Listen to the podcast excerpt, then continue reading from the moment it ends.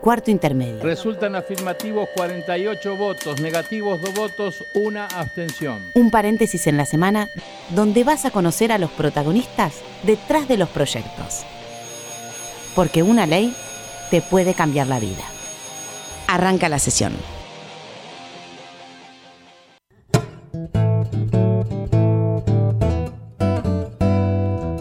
La, la, la, la, la. Muy buenas tardes, país. ¿Cómo les va? Buen sábado para todos. Bienvenidos a Cuarto ¡Qué Intermedio. buen humor! Estoy- me contagiaste el buen humor de todos los sábados. Ya estoy impregnado del humor.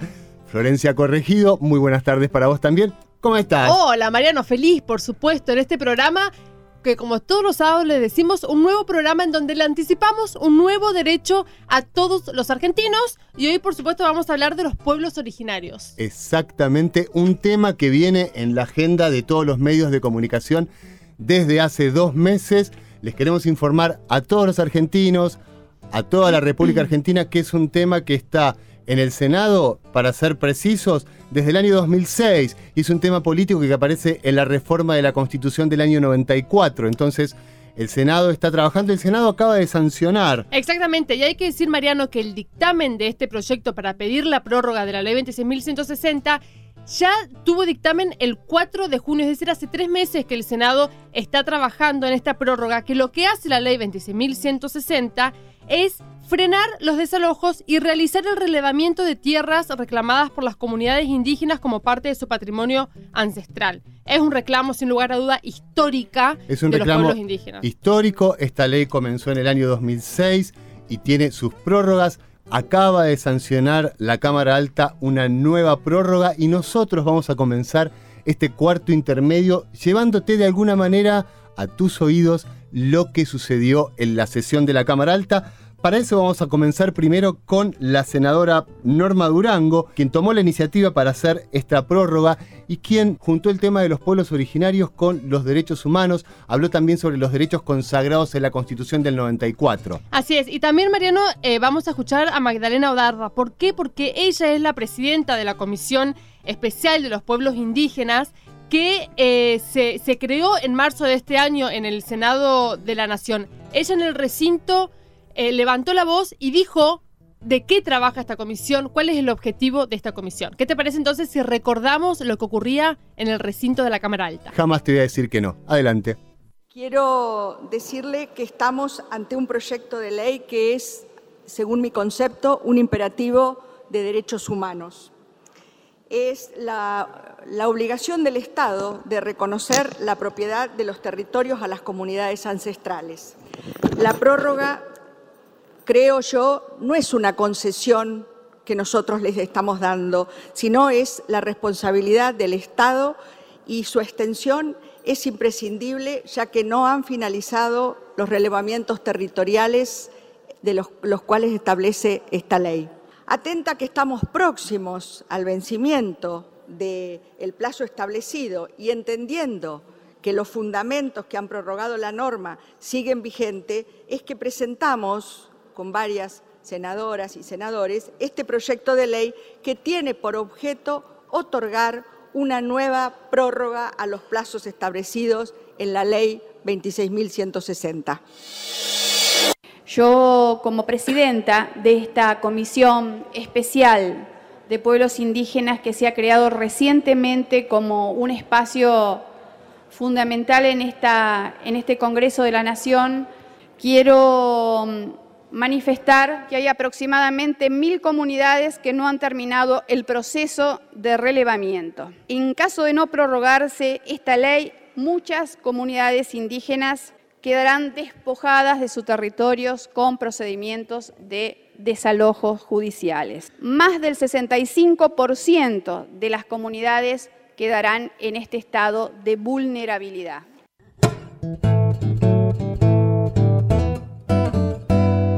Ahí escuchamos, eh, por un lado, la palabra de la senadora Norma Durango, que ella es representante de la provincia de La Pampa. Y por último, a la senadora Odarda, acordamos que la ley 26.160 lo que hace es hacer el relevamiento de las tierras reclamadas por las comunidades indígenas de nuestro país. Y ahora, Mariano, vamos a hablar con eh, Adolfo Pérez Esquivel. Él es un orgullo nacional y es un placer tenerlo aquí en cuarto intermedio. Recordemos que en 1980 él recibió el Premio Nobel de la Paz por su compromiso con la defensa de la democracia y de los derechos humanos. Adolfo, bienvenido. Buen día, buenas tardes, ¿cómo están ustedes? Hola, muy bien, el placer de saludarlo de verdad y, de tenerlo aquí en, nuestro programa. Muy bien, gracias. Bueno, acá, lo saludamos Mariano y Florencia y queríamos preguntarle qué opina de esta media sanción que logró el Senado sobre la prórroga de la ley 26.160. Bueno, es una prórroga esto, ¿no? Eh, quiere decir que ustedes observen que mientras estuvo vigente esa ley, eh, para eh, hacer la mensura territorial, no se dio un solo título a las comunidades. ¿No? Y quedar otra vez bien, hay que hacerlo esto porque es la única forma ahora de evitar los desalojos. Es un tema que viene hace años, digamos. Claro, eh, eh, evitar el desalojo, pero hay que trabajar, hay que pedirle a los legisladores que trabajen rápidamente sobre una ley para otorgar eh, las tierras eh, a las comunidades, porque la legislación actual no permite la entrega de tierras a eh, colectivas. Hubo una promesa, Adolfo, en el año 2012 con la modificación del Código Civil y Comercial que se iba a tratar del el tema de la tierra de la comunidad indígena. Todavía no fue tratado. Una pregunta, ¿por qué crees que en estos 11 años no se pudo hacer este relevamiento? No hubo voluntad política de hacerlo. Es, eh, es muy claro esto, ¿no? Por esto lo venimos eh, reclamando y lo vienen reclamando también los pueblos originarios hace muchísimo tiempo y no fue posible. Eh, y no, no, no existe la voluntad política y un desinterés enorme y, bueno, eh, porque en todo el caso de Maldonado, todo este problema tiene que ver con el problema territorial, ¿no? Mm. Eh, eh, tiene que ver qué es lo que está pasando, que cada vez se está desplazando más a los pueblos originarios. No sé si ustedes saben que hace alrededor de tres años y pico, llevé, invité, llevé a, a Roma, a, al Rosa y a Atilio Curiñao, mapuches, que fueron desalojados en las tierras que compró eh, Benetton.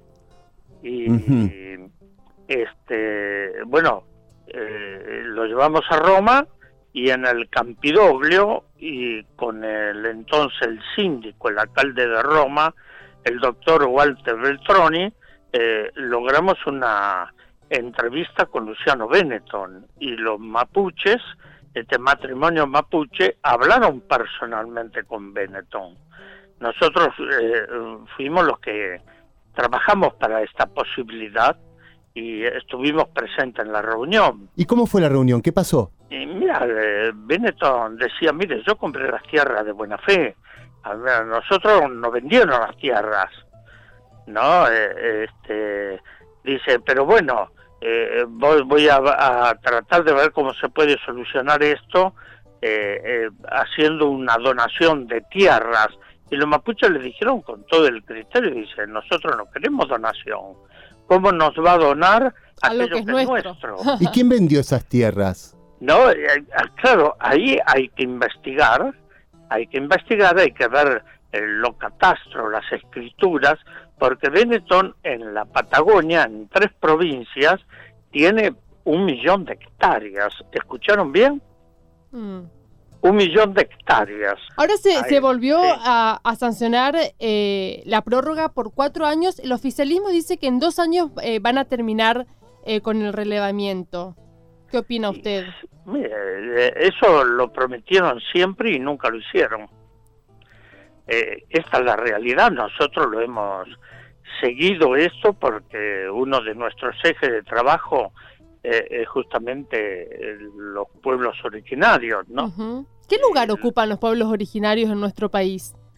Y es muy poco, hubo una mucha discriminación, mucha persecución también, Eh, y últimamente los pueblos originarios eh, se están uniendo, están tomando conciencia de pertenencia. Miren, les puedo contar una cosa, cuando todavía en el INAI, Instituto Nacional de Asuntos Indígenas, era Ana González, la hija de Rex González, el gran antropólogo, ella también es antropóloga, está en mi cátedra en la Facultad de Ciencias Sociales. Eh, en ese entonces se hizo todo un trabajo con las comunidades indígenas de recuperar los restos de, de Mariano Rosas, ¿no? Un eh, tehuelche que lo había criado el restaurador Rosas, su hijo. ¿no? Después él se revela, se va con las a las tolderías, se enfrentan y ahí el ejército en un momento fue como el caballo de Troya, ¿no? Que dice, bueno, no lo podemos seguir peleando porque estos eh, son muy duros, y entonces les hacen un regalo. El ejército le manda frazadas, pero contaminadas con la viruela. Así que los mataron directamente. Mariano Rosa murió de la viruela. Y, pero los restos de Mariano Rosas estaban como un trofeo en el Museo de Ciencias Naturales de La Plata. Y se recuperaron los restos. Y, nosotros, una vez que se recuperaron los restos, fuimos a La Pampa y los llevamos a, y lo entregamos a las comunidades tehuelche. Están allá descansando en su comunidad. ¿No? Pero eh, es esto, el desprecio que había de y Histórico, ¿no? como trofeos de guerra. ¿no? Eh, ¿Por, qué? Bueno, eh, porque no, no querían saber nada y, quitarle las tierras, los recursos a las comunidades indígenas. Eh, así que fuimos ahí con, la, con las lanzas a caballo, llevamos la urna y la entregamos a los a su pueblo, ¿no? ¿Cree que ha avanzado eh, eh, el, trato hacia, hacia los indígenas o no? Hay, hay mucho maltrato. Si lo vemos no solo lo que pasa ahí en, la Patagonia, ¿no? Lo vemos en Formosa con Ginny Fran.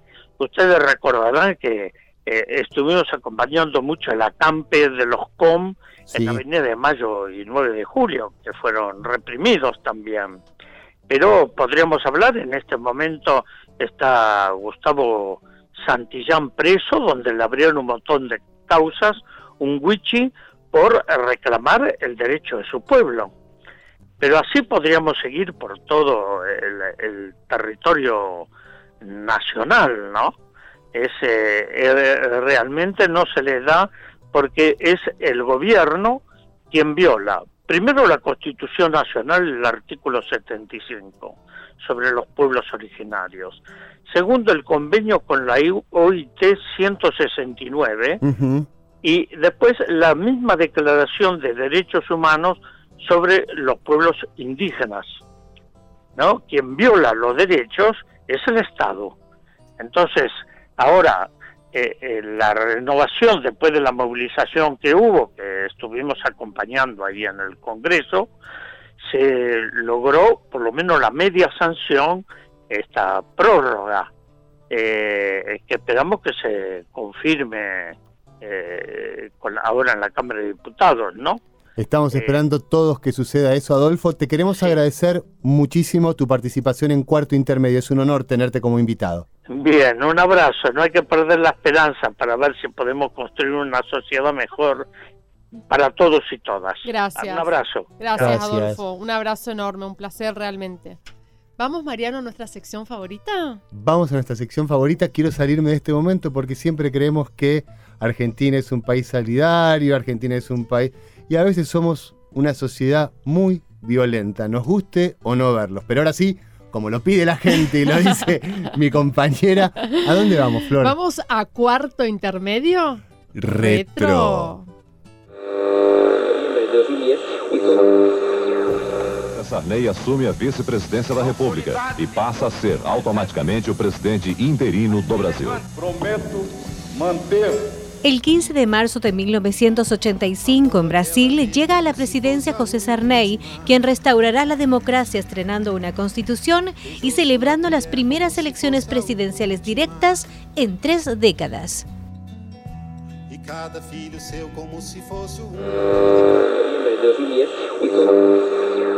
Mientras tanto, en la Argentina...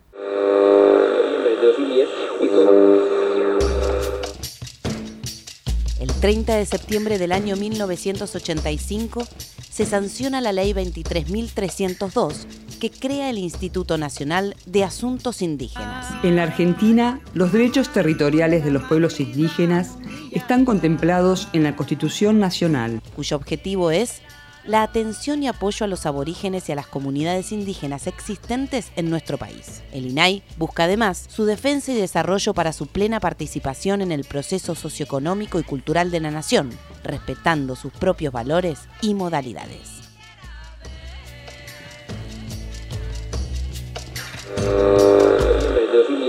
Cuarto intermedio, retro.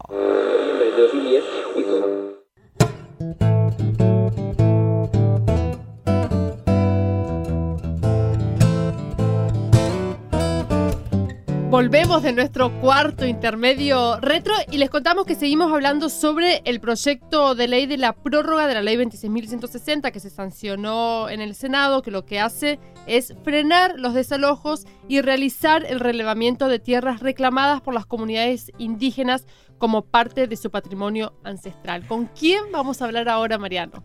Ahora vamos a seguir con otro invitado, en este caso otra invitada. Vamos a hablar con Jimena Zatakis, presidenta del Instituto Nacional de Asuntos Indígenas. Jimena, con vos está hablando Mariano Castro y Florencia Corregido. ¿Cómo estás? Hola Mariano y Florencia, buenas tardes para todos y para la audiencia. Muy buenas tardes. Bueno, Jimena, preguntarte, antes que nada, eh, ¿cuáles son los ejes principales de trabajo que llevan ustedes en el instituto? Bueno, en el Instituto Nacional de Asuntos Indígenas eh, llevamos varios eh, temas que algunos, eh, digamos, vienen a lo largo de los años y otros vamos a impulsar nuevos. Sobre todo tenemos los temas de relevamiento territorial, de registro de comunidades indígenas, de restitución de restos antropológicos y humanos, de consulta previa libre e informada, también toda el área de desarrollo de comunidades indígenas que trabaja en, en, todo lo que son los derechos eh, de acceso a la salud, educación, eh, acceso a lo que serían eh, los emprendimientos productivos que a veces requieren de esa ayuda para desarrollar sus actividades ancestrales, acceso al agua bueno, toda es, una agenda ampliada que llevamos eh, adelante desde el Instituto en el marco de lo que fue el cambio del Instituto Nacional de Asuntos Indígenas desde el Ministerio de Desarrollo Social, que funcionaba en, el gobierno anterior, y en, la gestión actual del presidente Macri, define pasarlo a la órbita de la Secretaría de Derechos Humanos y Pluralismo Cultural. Mira qué casualidad, Jimena, la senadora Durango, cuando arrancó su intervención en el Senado, habló que este es un tema de derechos humanos, o sea que muy bien el cambio hacia la Secretaría de Derechos Humanos. Hubo una polémica, no, un debate muy interesante en el Senado. Eh, el oficialismo sostiene que puede llegar a hacer este relevamiento de tierras en dos años. La oposición finalmente por convenios con la OIT sostenía que eran cuatro años, se sancionó por cuatro años, pero me quiero concentrar en estos dos años. ¿Se podrá hacer el relevamiento en los próximos dos años? Mira, nuestra idea desde, desde el Instituto Nacional es por supuesto, culminar con los relevamientos, más allá de, la cantidad de años, porque ahora lo que nosotros estamos haciendo es haciendo una evaluación de cómo era el proceso de relevamiento para eh, fundamentalmente mejorarlo. Eh, por ejemplo, hay eh, aplicación de tecnología, de nuevas tecnologías que no se hacía y nosotros estamos evaluando qué herramientas de tecnología nos pueden ayudar a que el relevamiento sea más rápido y, y nuestra idea es culminarlo, o sea, porque es una gran deuda pendiente que tiene el el gobierno nacional y que tiene el Estado nacional con las comunidades indígenas y bueno, eh, ese, ese, es nuestro objetivo y nuestra meta de gestión. ¿Por qué crees que, sí, que en 11 años no se pudo terminar el relevamiento? Mira, yo siempre comento que hay un informe de la Auditoría General de la Nación que establece un poco los por qué. uno de los temas obviamente era esto de, de, no incorporar las nuevas tecnologías, que eso sería una gran ayuda a los equipos técnicos, eh, y otros temas tienen que ver con que muchas veces o se subejecutaba el presupuesto o no había un sistema de rendición de cuentas claro, entonces no sabía si ese dinero se realmente se, eh, se destinaba a lo que era el reglamento territorial o se destinaba a otras cuestiones. Eh, también hubo convenios que, no, que se celebraron y tuvo muchas eh, circunstancias que llevaron a que se perdiera mucho dinero y mucho tiempo y el relevamiento no se culminara. ¿Es necesario sí o sí para este relevamiento la colaboración por parte de los gobiernos provinciales? Yo siempre digo que sí, y, nuestro jefe de gabinete, Marcos Peña, también lo dijo, y el secretario de Derechos Humanos, Claudia Bruz, también lo dijo. Eh, es fundamental porque piensen que el relevamiento territorial no es el que otorga la propiedad comunitaria, sino que es, el, es un informe técnico que determina la ocupación actual tradicional y pública de esa comunidad. Entonces, necesariamente en el marco de un acuerdo federal tenemos que abordar la cuestión de fondo que es la propiedad comunitaria. Tendríamos que avanzar en paralelo en el relevamiento territorial y caso a caso ir definiendo eh, la propiedad comunitaria junto con las provincias, porque además el territorio que, que, está, que es reclamado por las comunidades eh, es, catastralmente y dominialmente está a nombre de privados de las provincias o de el, propio gobierno provincial a través de terrenos fiscales. Estamos hablando con Jimena Psatakis, presidenta del Instituto Nacional de Asuntos Indígenas. Jimena, hay muchos números y diversos, y de hecho lo hemos escuchado en, las, en la última sesión en el Senado donde se, se aprobó con media sanción este proyecto, en cuanto a cuál es el porcentaje de tierras que se ha hecho el relevamiento. ¿Ustedes tienen esa estadística? Mira, la estadística que tenemos en términos de relevamiento es la tierra, la tierra reclamada por las comunidades indígenas, que no implica después un reflejo en que esa tierra sea otorgada en propiedad comunitaria o que sea en el producto del relevamiento salga que toda esa tierra, eh, digamos, es ocupada por las comunidades. Hay un estimado de lo que nosotros, digamos, eh, digamos, lo del relevamiento que ya se culminó y el, los, los procesos de relevamiento que ya se que se están tramitando aún en el instituto de 8 millones y medio de hectáreas. Pero eso no quiere decir que eso se condiga exactamente con lo que después va a reflejarse en lo que es la propiedad comunitaria. Jimena, te pregunto, en la sesión pudimos escuchar al senador Alfredo Luenzo, quien contaba en su alocución una situación muy complicada en la provincia de Chubut, pero no por la desaparición de Santiago Maldonado, eso genera la situación conflictiva, además del RAM, sino que hay escuelas que son compartidas por hijos de gendarmes por, y con hijos de mapuches y que el tema está siendo conflictivo también en las escuelas. Quiero saber tu opinión acerca de esto. Mi opinión respecto a este tema es que tenemos que ser muy cautelosos y tenemos que ser muy cuidadosos y tenemos que tratar de llamar a que haya tranquilidad y calma en estas circunstancias. Eh, es una situación de conflicto que se generó, pero yo siempre digo que en el país hay un, estimado de 1.600 comunidades indígenas. Eh, hay muy pocos casos que tienen notoriedad pública por situaciones de conflicto y eh, nosotros trabajamos en, cotidianamente con las comunidades y, la verdad es que las situaciones de conflicto siempre se resuelven por buena voluntad de las partes. Entonces lo que nosotros tenemos y nuestro presidente nos pide es que trabajemos por la unidad de los argentinos y que, trabajemos en, lo que es un diálogo intercultural entre las comunidades y aquellos que no somos, eh, digamos, eh, originarios en nuestro país. Jimena, como última, como para ir cerrando, como para ir cerrando la entrevista, ¿qué lugar ocupa en la agenda del Estado los pueblos originarios? En la agenda del Estado eh, ocupa un lugar muy importante. De hecho, nosotros desde el comienzo de la gestión, nuestro presidente se ha manifestado en ese sentido y, queremos avanzar con políticas de Estado. O sea, el, trabajo con los pueblos originarios es una política de Estado para, para nuestro gobierno nacional. Jimena, muchísimas gracias por haber estado en cuarto intermedio. Ojalá podamos llegar todos a la tranquilidad, al diálogo y que se resuelvan todas estas situaciones. Eh, totalmente, vamos, vamos, seguramente lo vamos a lograr. Les agradezco a ambos y bueno, y un saludo a toda la audiencia de la radio, de Radio Nacional. Un beso, Jimena, hasta luego. Hasta luego. Bueno, Mariano, ojalá que este reclamo histórico de los pueblos originarios se logre, ¿no? Me vino Barili a la cabeza, así están las cosas, país. Un homenaje a Barili. Ojalá que sí, ojalá que nos hagamos cargo de algo que lleva no ni 11 años, ni dos, algo que lleva más de un siglo. Hay una, hay, una, hay una deuda que tenemos todos nosotros. Me encanta el revisionismo histórico, me encanta que dentro de la historia se le haya dado a los pueblos originarios el lugar que se merecen. Ahora, si en el presente no se hizo lo que se tenía que hacer, una gran desilusión para mí. Nosotros, Mariano, nos tenemos que ir. Le ¿Ya nos mandamos, tenemos que ir? Ya nos tenemos que ir. Le mandamos un beso enorme a todos los argentinos que nos están escuchando. Muchísimas gracias por estar del otro lado. Nosotros nos volvemos a reencontrar el próximo sábado por aquí, por Radio Nacional, la radio de todos.